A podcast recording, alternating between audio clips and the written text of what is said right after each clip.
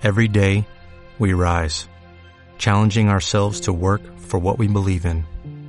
At U.S. Border Patrol, protecting our borders is more than a job, it's a calling. Agents answer the call, working together to keep our country and communities safe. If you're ready for a new mission, join U.S. Border Patrol and go beyond. Learn more at cbp.gov/careers. Sigues escuchando ROM Radio. Nuestra conciencia por el medio ambiente crece cada día. A continuación, Círculo Verde, el programa de divulgación ambiental de ROM Radio con el que aprenderás a cuidar nuestro planeta por medio de entrevistas y actualidad. Con Lorena Alonso. Yo me convierto ahora en un animal. Mente de agua, corazón de agua. Yo me vuelvo parte de todo el retamal. Me vuelvo un poco más normal. Todo se fragua y soy el aire. Hola, hola, mi nombre es Lorena Alonso y esto es Círculo Verde. Básico, soy líquido, célula de ruido. Ahora soy más rápido, más intrépido. Y en el ocaso A pesar de que esta semana nos encontramos en alerta por lluvias y nieves, estamos deseando que todo vuelva a la calma para poder hacer una escapada y viajar como muchos de vosotros. Además, si nos estás escuchando en podcast, puede que todo haya vuelto a la calma y ya no exista ningún tipo de peligro. En cualquier caso, como decimos, nos encanta viajar, pero parece que desde hace unos años, con la llegada de las redes sociales, viajar se haya convertido en simplemente hacerse la foto para que otros vean dónde hemos estado. Y también nos da la impresión de no haber viajado si no hemos cogido un avión.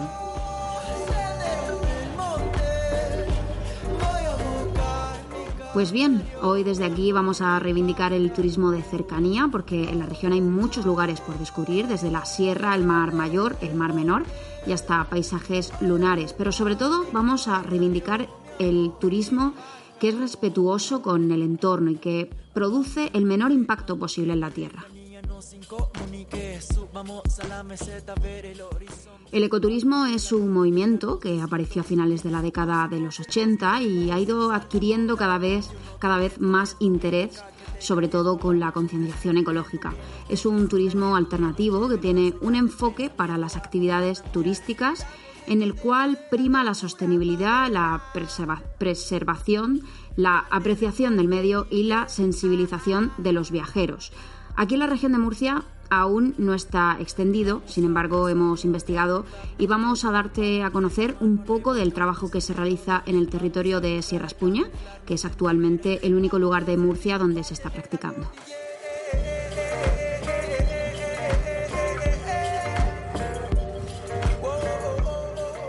Y como siempre os contaremos la actualidad medioambiental para empezar el programa. Hablaremos después de la explosión de la planta petroquímica en Tarragona y descubriremos las consecuencias de esta explosión de la mano de un experto en seguridad de la industria química como es José Ruiz Jimeno, profesor en la Facultad de Química.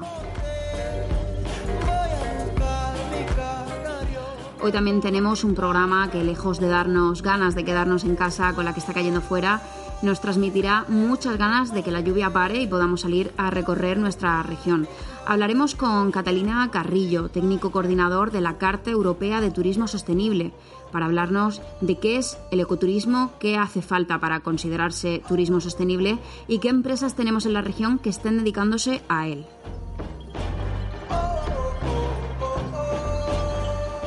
Después hablaremos con Rocío Alcántara, gerente de Ecoespuña La Hojarasca, que es una de las empresas de la región con la Carta Europea de Turismo Sostenible, que nos va a contar en profundidad algunas de las actividades que realizan, porque el ecoturismo no es solo el de los hoteles o el de las casas rurales.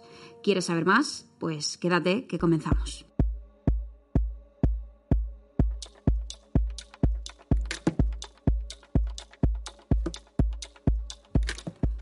Comenzamos el programa, como siempre, con la sección de noticias. El calentamiento y el incremento de actividad humana facilitan la llegada de las especies invasoras la Antártida. El calentamiento global y la actividad humana, como decimos, debilitan las barreras que permiten el aislamiento de la Antártida, donde investigadores españoles han detectado ya varias especies de mosquitos invasores, según ha informado el Consejo Superior de Investigaciones Científicas. Las previsiones del cambio climático auguran mayor facilidad para el establecimiento de esta y otras especies no nativas que si no son frenadas dañarán irremediablemente la vida autóctona.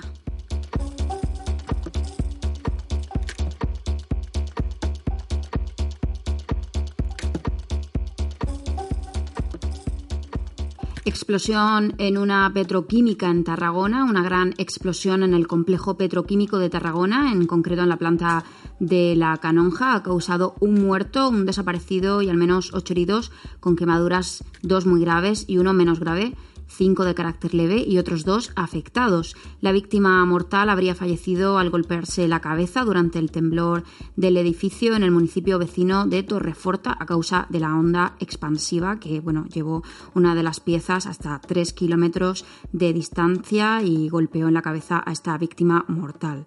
Las causas de la explosión se desconocen, pero en este programa veremos eh, si esta puede tener consecuencias en el aire.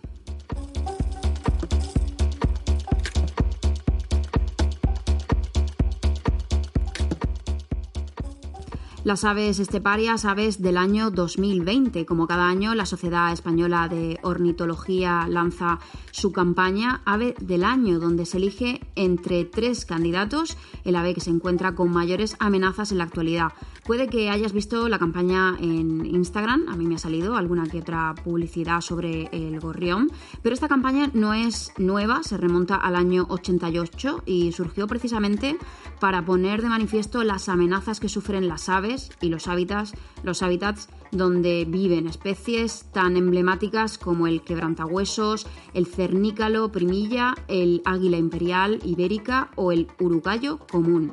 En los últimos años, y debido a su declive, han sido protagonistas las aves urbanas como la golondrina común, la lechuza común o el gorrión común, con bajas de hasta el 50% en algunas zonas.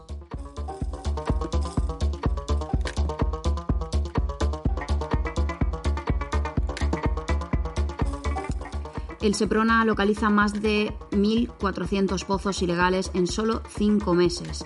El resultado del trabajo de rastreo realizado en España por los agentes del Seprona, del Servicio de Protección de la Naturaleza de la Guardia Civil, en busca de captaciones ilegales de agua, ayuda a comprender la magnitud del problema. En solo cinco meses se han localizado 1.410 pozos que extraen irregularmente agua de acuíferos subterráneos y 47 balsas desde donde se distribuía luego ese recurso, normalmente a parcelas agrícolas. En total, se han detenido e investigado a 107 personas y se han localizado captaciones en 42 provincias. El SEPRONA ha realizado en todo el territorio nacional de forma sistematizada esta operación y, por supuesto, también en Murcia.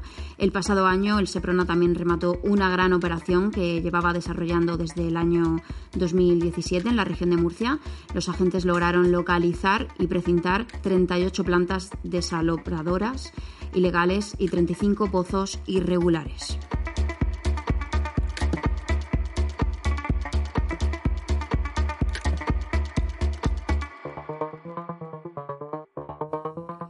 Y en Murcia, Wermur denuncia de nuevo las espumas aparecidas hoy en el río Segura, su paso por Murcia. La Asociación para la Conservación de la Huerta y el Patrimonio de Murcia denuncia la nueva aparición de espumas blancas en el, cauce, del río Segura a su paso por la ciudad de Murcia en el día de hoy. Una situación que se repite cada vez que llueve y que esta vez coincide con la publicación esta semana de un informe que la propia Confederación Hidrográfica del Segura ha remitido a Wermur y donde se señalan vertidos al río Segura de aguas residuales sin tratar. Desde Wermur señalan que esta situación se viene arrastrando desde hace mucho tiempo y no es nada nuevo, así como critica que la Confederación Hidrográfica lleva años moviendo papeles y abriendo expedientes sin ser capaz de solucionar estos episodios de espumas.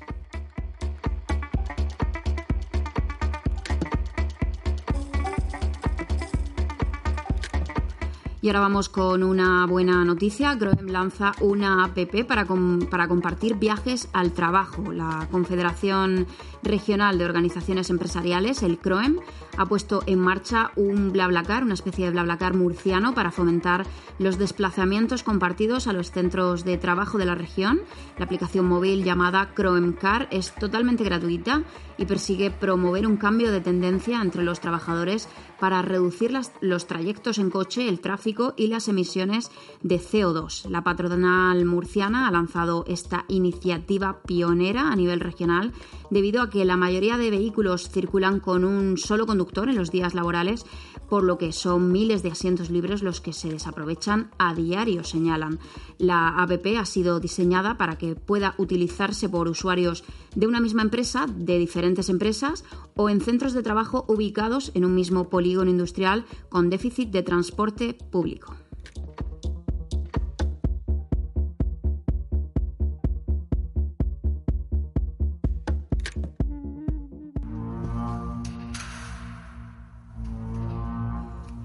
Y tal y como comentábamos, tal y como lo contábamos en la sección de actualidad, la semana pasada tuvo lugar una explosión en una petroquímica en Tarragona y tras este suceso en el que murieron tres personas, los vecinos del barrio de Bonavista, en Tarragona, piden más seguridad, están asustados y temen que vuelva a ocurrir y que además esta explosión tenga consecuencias. Aquí vamos a hablar de lo que nos toca, del impacto ambiental y de la calidad del aire que puede verse afectada por esta explosión.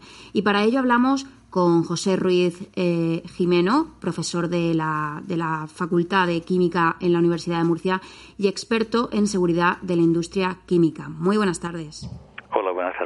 Para empezar, eh, explícanos para, para, las personas que, no seamos entendidos en la materia, ¿cómo pudo ocurrir un accidente como este?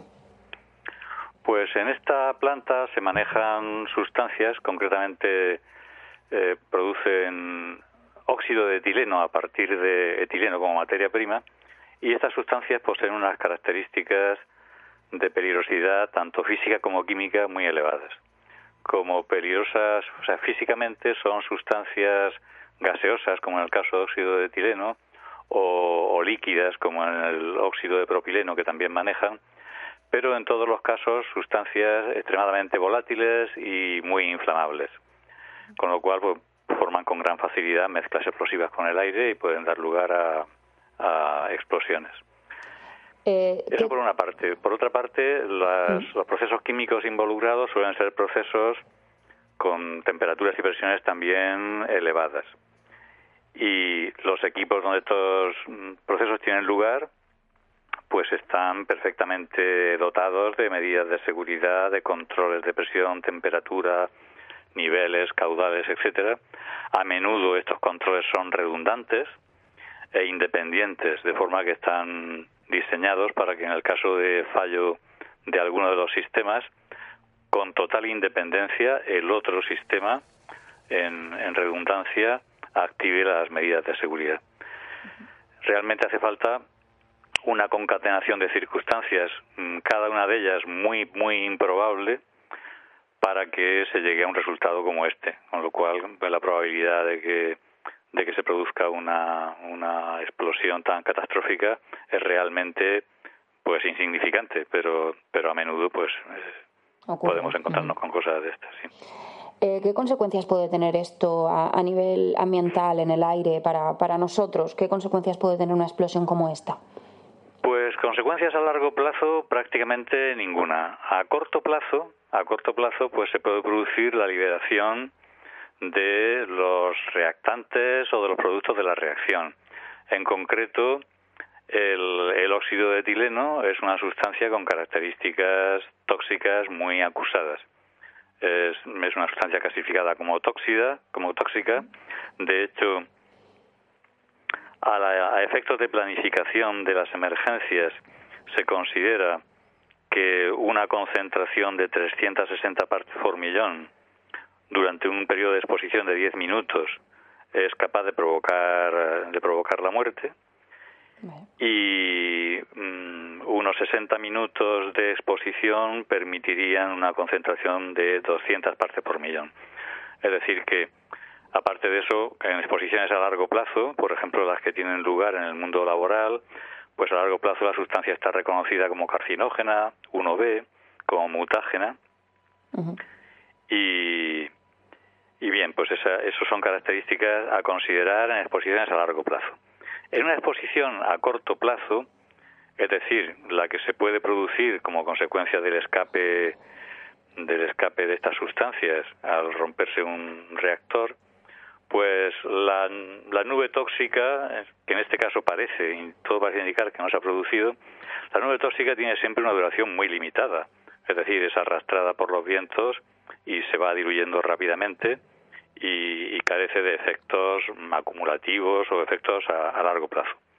En este caso concreto, parece que Protección Civil ordenó vía Twitter que la población se confinara y poco después levantaron el Consejo de Confinamiento porque habían comprobado la inexistencia de, nube tóxica. Así que los efectos, ya digo, a largo plazo mm, no son reseñables en absoluto. Un mensaje tranquilizador, en todo caso. Eh, ¿se, puede, ¿Se puede evitar este tipo de accidentes? Pues para evitar este tipo de accidentes se dispone desde hace muchísimo tiempo de una legislación que se ha ido renovando. Empezó llamándose familiarmente la legislación Seveso porque se originó en un accidente eh, químico grave en esta población italiana. Y en este momento estamos ya en lo que llamamos Seveso 3, es decir, un conjunto de una legislación bastante completa que a determinadas industrias, concretamente las que tienen un inventario de sustancias peligrosas por encima de cierto valor, pues las obliga a una serie de medidas de tipo administrativo y naturalmente de tipo técnico. Las industrias están obligadas a analizar escrupulosamente sus riesgos y a demostrar ante la Administración que tiene unas medidas de control suficientes para hacer frente a esos riesgos. Cualquier industria está sometida a una reglamentación industrial en materia de equipos a presión o de equipos elevadores o de protección contra incendios, pero en particular las industrias que, caen dentro de la legislación SEBESO, todos estos requisitos están mm, potenciados al máximo. Y al mismo tiempo las administraciones públicas pues están obligadas, y así lo han, lo han estado haciendo y lo, y lo, y lo tienen hecho, a elaborar una planificación de las emergencias.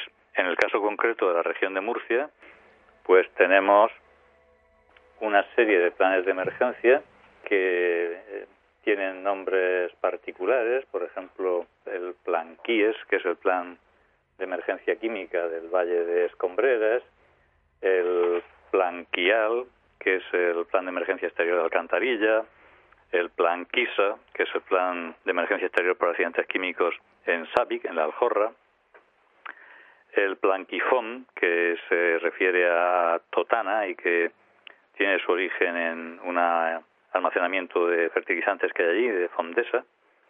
En fin, que hay una serie de planes de emergencia y en algunos casos, por ejemplo, me consta la existencia de sirenas eh, con relación al, al, de Escombreras, con relación al de la Aljorra y también creo que el Ayuntamiento de Alcantarilla, en colaboración con Protección Civil, tiene activas un par de alarmas, una en el centro de seguridad, este en la avenida que circunvala Alcantarilla, y otro, pues en este momento no recuerdo dónde, pero vamos, cerca del polígono industrial de derivados químicos.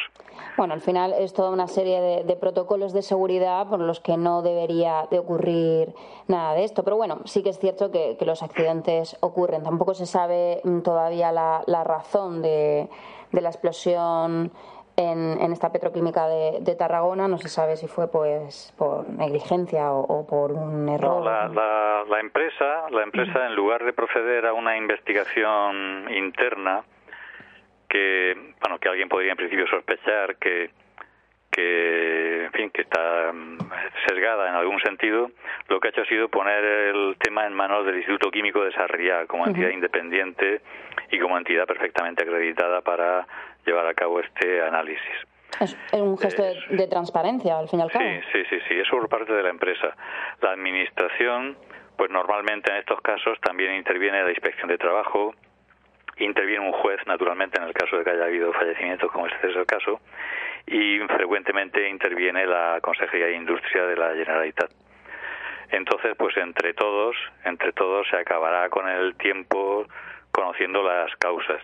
Al mismo tiempo estamos obligados a enviar a la Unión Europea un informe sobre el accidente que la Unión Europea eh, introduce en una base de datos de accidentes que se llama MARS y que pretende que cualquier técnico de una empresa de, de riesgo pues pueda conocer eh, lo que llaman lecciones aprendidas, es decir, pues las causas, las consecuencias y las medidas de seguridad que se han puesto en juego en accidentes semejantes en otros sitios de Europa. Claro, todos, a todos nos viene a la cabeza lo de Chernóbil, que es el más conocido, pero bueno, en cualquier caso tampoco, tampoco es de esas dimensiones ahora mismo lo que tenemos en Tarragona. Bueno, pues muchísimas gracias, José Ruiz Jimeno, es profesor de la Facultad de Química y además experto en seguridad de la industria química, que nos ha explicado perfectamente todo, todo en cuanto a, este hecho de la explosión de, de la petroquímica de Tarragona. Muy bien, muchas gracias. Gracias, un saludo. Un saludo.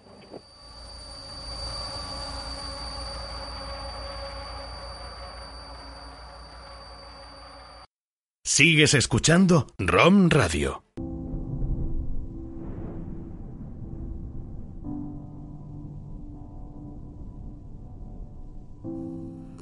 Vamos avanzando con más en este programa de hoy. Ahora vamos a cambiar de tema radicalmente. Vamos a hablar de algo más amable, del ecoturismo. Ahora que intentamos volver a nuestras raíces y volvemos a querer practicar actividades más sanas, aparece el concepto ecoturismo en nuestras vidas. Y aunque el concepto en sí es de 1980, ahora que nos encontramos en estado de emergencia climática, es cuando realmente estamos empezando, está empezando esto a cobrar sentido. Tenemos al teléfono a Katy Carrillo, que es técnico coordinador de la Carta Europea de Turismo Sostenible. Muy buenas tardes, Katy. Hola, buenas tardes, Lorena. Bueno, pues para, para empezar, para que la gente lo entienda, nos pongamos en situación, ¿qué es el ecoturismo o por lo menos qué es el ecoturismo aquí en España? ¿Qué se considera ecoturismo?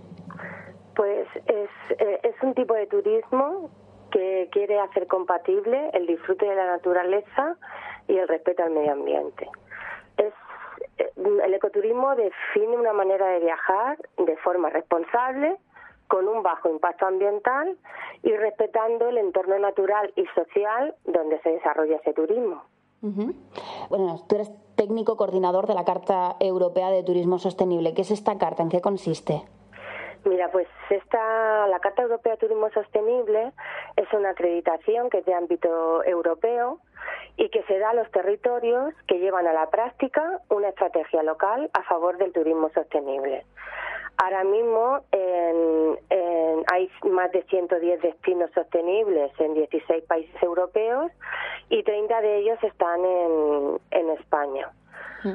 Lo bueno que tiene este proyecto de la Carta Europea de Turismo Sostenible es que en realidad es una herramienta de planificación y de participación que es responsabilidad de todos los actores de, un territorio. En nuestro caso, por ejemplo, en Sierra Espuña, pues además del Parque Regional de Sierra Espuña, la Dirección General de Medio Natural, pues también están trabajando en este proyecto el Instituto de Turismo de la región de Murcia, la Mancomunidad Turística de Sierra Espuña, los seis ayuntamientos que forman parte del entorno socioeconómico del parque y asociaciones de empresas turísticas, además de asociaciones conservacionistas, de vecinos. Es, es una manera diferente de trabajar de forma participada que ha permitido que nuestro territorio de Sierra Espuña sea el primer y ahora mismo el único destino ecoturístico de la región de Murcia. Ni más ni menos, eso es. Eh, justamente cuando me encontraba investigando sobre el tema del ecoturismo aquí en nuestra región, eh, encontraba eso precisamente, que, es más en Sierra Espuña, o mejor dicho, es únicamente en Sierra Espuña donde tenemos ahora mismo eh, lugares que, practican este ecoturismo. Porque te iba a preguntar, Katy, es un concepto que, aunque como haya dicho es de 1980, realmente es bastante nuevo, o sea, no, no se está practicando mucho de hace unos años para acá, ¿no? No, es el, concepto, como siempre, la teoría siempre es mucho más fácil que, la práctica. Y, y lo, más novedoso de este, de este proyecto es que se trabaja de forma participada y eso es difícil de trabajar de forma colaborativa y eso a veces es lo más complicado. Eh, de esta manera se es mucho más eficiente. Las empresas que trabajan y, y de forma voluntaria hacen ese esfuerzo de colaboración con, con el espacio protegido, ellos, eh, estas empresas asumen el compromiso de llevar a cabo iniciativas de mejora ambiental en su actividad, pero además apoyan las actividades económicas tradicionales de esa zona y apuestan por la mejora de la calidad de vida de la población local trabajando, como digo, de forma colaborativa y haciendo que mm, una promoción conjunta de un destino turístico sostenible y de calidad como es el Parque Regional de Sierra Espuña. Te iba a preguntar precisamente eso, que qué hacía falta para considerarse, para que un lugar, mm, una empresa se considere, eh, considere que está haciendo turismo sostenible. Me decías, bueno, respetar precisamente eh, la biodiversidad de la zona, el espacio eh, de la zona. ¿Qué actividades, por ejemplo, podría realizar una empresa que, que se considere, que se pueda considerar de turismo sostenible? Bueno, pues mm, puede hacer muchísimas actividades. Nosotros ahora mismo en, en el territorio de Sierra Espuña tenemos 18 empresas acreditadas. Tenemos restaurantes, tenemos alojamientos, tenemos hospederías, tenemos camping, tenemos empresas que hacen turismo activo, empresas que hacen observación de, fauna. Mm, la verdad que eh, lo importante no es tanto el tipo de actividad que hagas, sino el cómo la hagas. Y que y que y que esa actividad que haga tu tu empresa siempre mm, esté mm, centrada en tener un bajo impacto ambiental y respetar el entorno natural y social donde tú haces la actividad. Efectivamente, al final es también volver a las raíces del lugar donde se encuentren, ¿no? Realizar, sí, pues si en ese lugar, por ejemplo, se, se realizan eh, trabajos de cerámica, pues vuelve a esas raíces y, le pueden enseñar a esas personas pues cómo se hacen las figuras de cerámica, por ejemplo. Claro, a esa artesanía, a esos productos y a esas variedades locales. lo, algo muy bonito de, de, todos estos proyectos y estas empresas es que ah, tú estás viendo un sitio totalmente diferente por sus características, por sus personas, por por esas tradiciones y por esa manera de hacer las cosas únicas y, y, y eso hace que el, que el turista se sienta enseguida conectado con esa población local y con esa actividad que está haciendo. ¿Qué empresas, así para terminar, qué empresas tenemos ahora mismo en la región que estén dedicándose a eso? Pues eh, como te he dicho, en, en, Sierra Espuña tenemos, tenemos ahora mismo acreditadas 18 y, y, las tenemos de todos tipos. Tenemos hospederías, tenemos empresas de turismo activo, tenemos casas rurales, restaurantes, eh, empresas que se dedican a la observación de, la fauna y incluso tenemos una panadería nosotros no acreditamos el, el, producto en sí, sino la actividad turística. Pero esta panadería tenía tantas ganas de participar en el proyecto que decidió hacer visitas guiadas a su panadería mm, para enseñarle a la gente cómo se hace el pan o cómo se hacía el pan de forma tradicional. Y eso es lo que nosotros acreditamos. Claro, al fin y al cabo, mm, una panadería dice, bueno, ¿cómo me puedo considerar yo? Me puedo considerar muy eco, pero mm, dentro de qué parte del turismo podría estar. Claro, si al final haces visitas guiadas, haces cursos o algo así claro, que hace talleres, estupendo. Claro, hace talleres eh, enseñando cómo se hace el pan de forma tradicional. Perfecto. Muy bien, pues nos ha quedado muchísimo más claro. Muchas gracias, Katy Carrillo, por habernos atendido. Nada, gracias a vosotros y os invitamos al territorio Serra Espuña. Muchas gracias. Hasta luego. Hasta luego.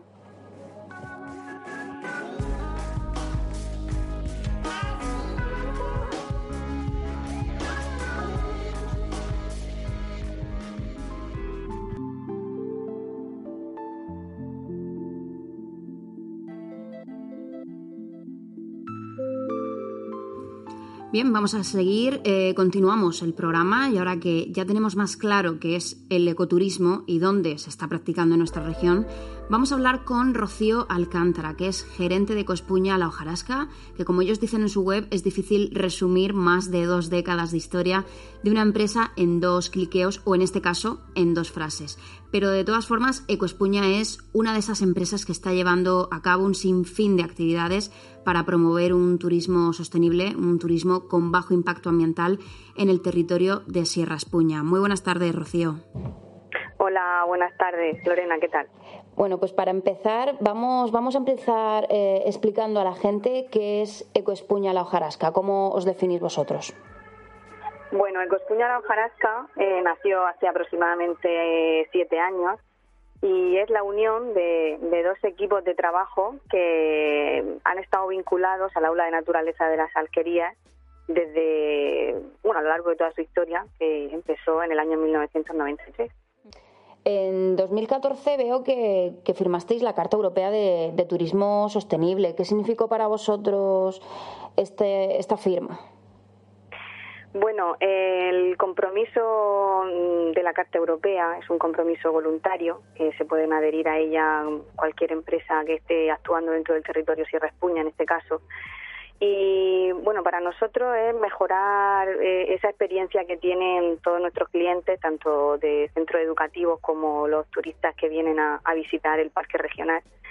Y ese compromiso pues son eh, en concreto varias actuaciones que la empresa se compromete a ejecutar en un tiempo y que, como he comentado, pues mejora esa experiencia de turismo sostenible y de ecoturismo dentro del parque. ¿Vosotros qué, sectores tocáis dentro del turismo? Porque, claro, hay muchísimos. Bueno, nosotros, aunque nuestro pilar básico es la educación ambiental, eh, el turismo, la parte, la rama más de turismo sostenible, nosotros realizamos actividades de turismo activo y, ecoturismo. Turismo activo, nosotros tenemos un parque de aventura eh, dentro del equipamiento del aula de naturaleza que poco a poco se va ampliando y ya ahora recientemente también se ha instalado una tirolina, hay puente mono, escalada en árbol, eh, rappel. Y luego toda la rama del ecoturismo pues también se está desarrollando en, los últimos años muchísimo y realizamos rutas guiadas interpretadas dentro del parque natural y otras jornadas especiales relacionadas con la, gastronomía, la historia, la cultura y, otras, y otras tradiciones del parque. Hay una aquí que, que, bueno, que me llama la atención y que, me ha hecho bastante gracia, me parece muy tierno. Eh, dice, ¿te imaginas hacer senderismo con un pastor y su ganado? ¿Qué recorrido, qué experiencias, qué relatos nos deparará semejante encuentro? Me parece súper interesante, muy muy enternecedor que, que, podáis acercar a la gente que estamos acostumbrados a estar en la ciudad, que, que, no hemos visto nada de eso, bueno, unos a lo mejor más que otros, que podéis acercar a la gente a ese mundo rural. Sí, aunque a veces nos cuesta ¿no? encontrar mm, gente todavía que mantenga esas actividades tradicionales como el pastoreo. Claro. Pero, pero nosotros apoyamos muchísimo el ecoturismo y eso significa eh, apoyar todas las actividades que hay con, con esas genuinas que hay dentro de los territorios rurales, ¿no? Para poder conservar un poco eh, a la gente, para fijar población en esos territorios rurales para poder generar empleo y, bueno y fomentar esa economía local y, todo eso relacionado también con, la conservación del espacio natural, sin olvidarlo, ¿no?